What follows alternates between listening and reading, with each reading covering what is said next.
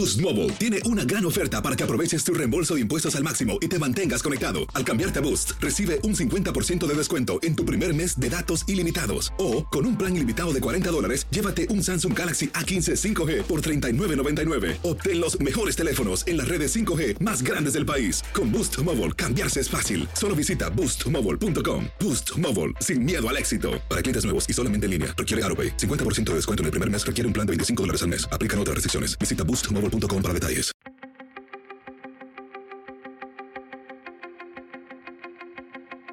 Temas importantes, historias poderosas, voces auténticas. Les habla Jorge Ramos y esto es Contrapoder.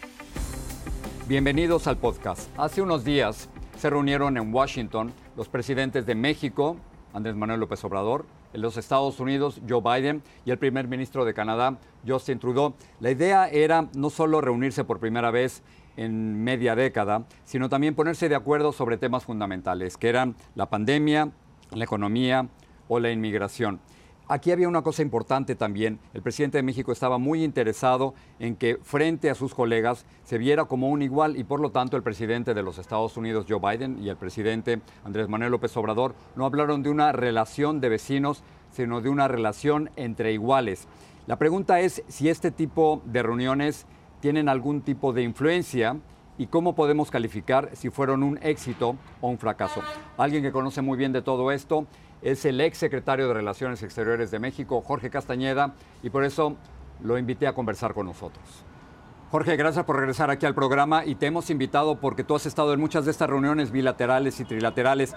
¿Cómo se determina si la reunión de Biden con López Obrador y Trudeau fue un éxito o un fracaso? ¿Cómo sabemos?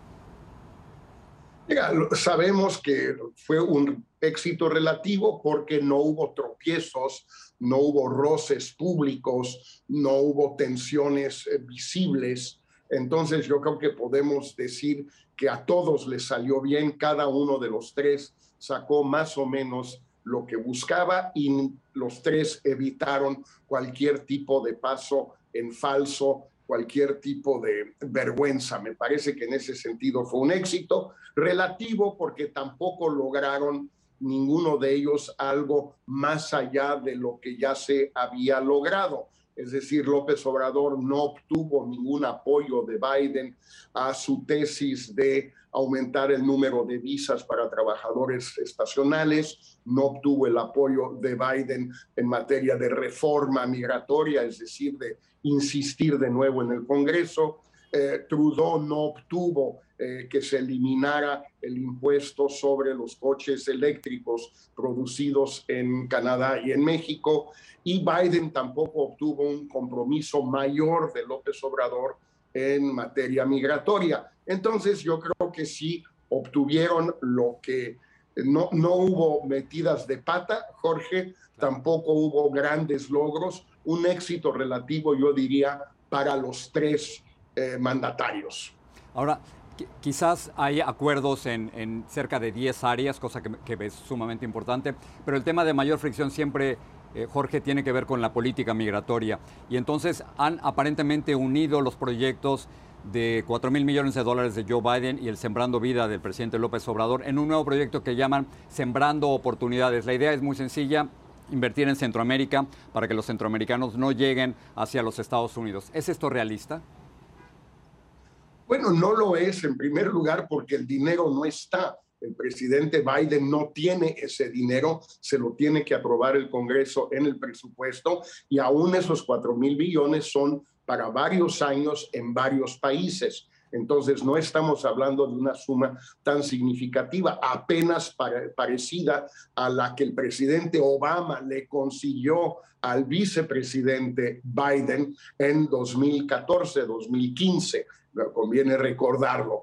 Entonces, me parece que eh, en primer lugar hay el problema del dinero. Segundo problema, segunda dificultad, desde luego, Jorge, es eh, que no está claro a quién se le daría ese dinero. A los gobiernos corruptos de El Salvador, de Honduras y de Guatemala, por cierto, también de México, o a la sociedad civil de esos tres países pero que no sabe ni puede gastarlo tan fácilmente.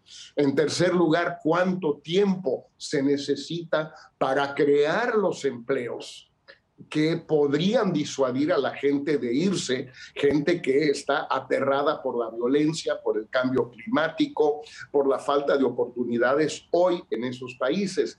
Entonces, digamos, en términos generales, Jorge, es una buena idea atacar las causas estructurales de la migración, pero en términos prácticos no significa gran cosa. Es un poco un lugar común.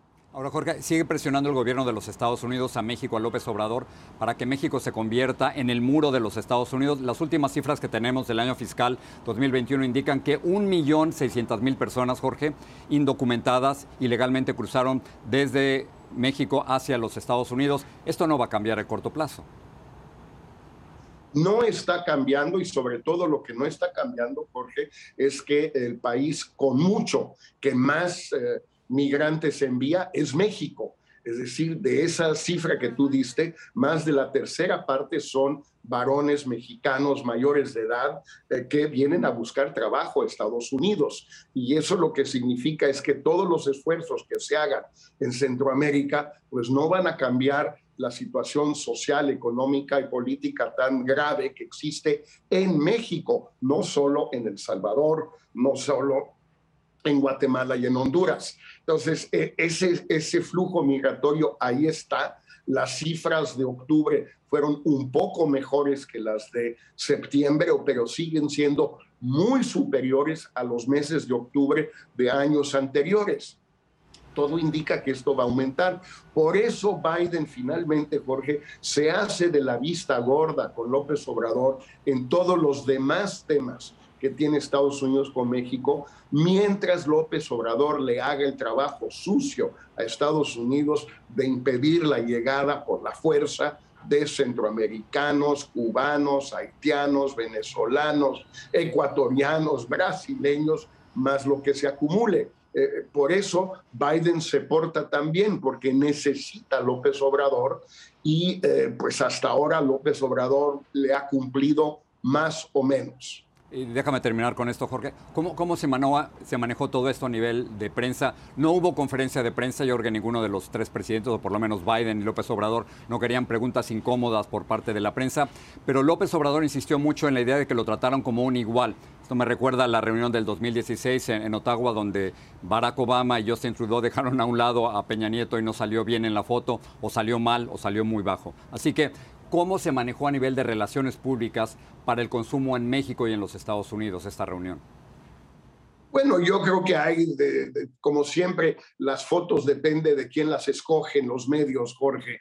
La foto de Peña Nieto, en efecto, fue desastrosa para él en Ottawa hace algunos años. La de López Obrador, hoy sentado en la silla esa inmensa de la oficina oval, con las manos eh, apretadas, muerto de, pues de miedo es lo que parece, todo chiquito, pues ya es objeto de una enorme cantidad de memes. Yo creo que López Obrador ahí sí exagera.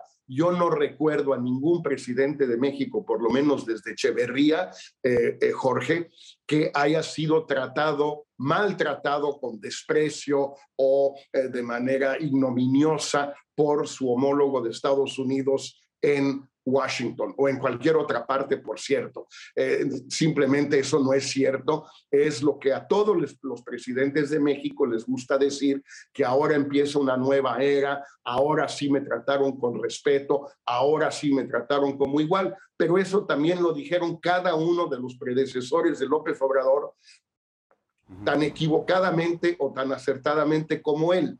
En otras palabras, me parece que a López Obrador le fue bien en la parte óptica, si tú quieres, pero en el fondo le dieron exactamente el mismo trato que se le ha dado a presidentes de México en Washington desde hace más de medio siglo.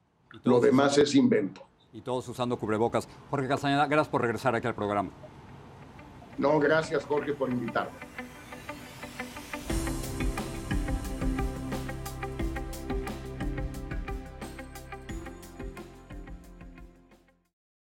Boost Mobile tiene una gran oferta para que aproveches tu reembolso de impuestos al máximo y te mantengas conectado. Al cambiarte a Boost, recibe un 50% de descuento en tu primer mes de datos ilimitados. O, con un plan ilimitado de 40 dólares, llévate un Samsung Galaxy A15 5G por $39.99. Obtén los mejores teléfonos en las redes 5G más grandes del país. Con Boost Mobile, cambiarse es fácil. Solo visita boostmobile.com. Boost Mobile, sin miedo al éxito. Para clientes nuevos y solamente en línea, requiere AroPay. 50% de descuento en el primer mes requiere un plan de 25 dólares al mes. Aplican otras restricciones. Visita boostmobile.com para detalles.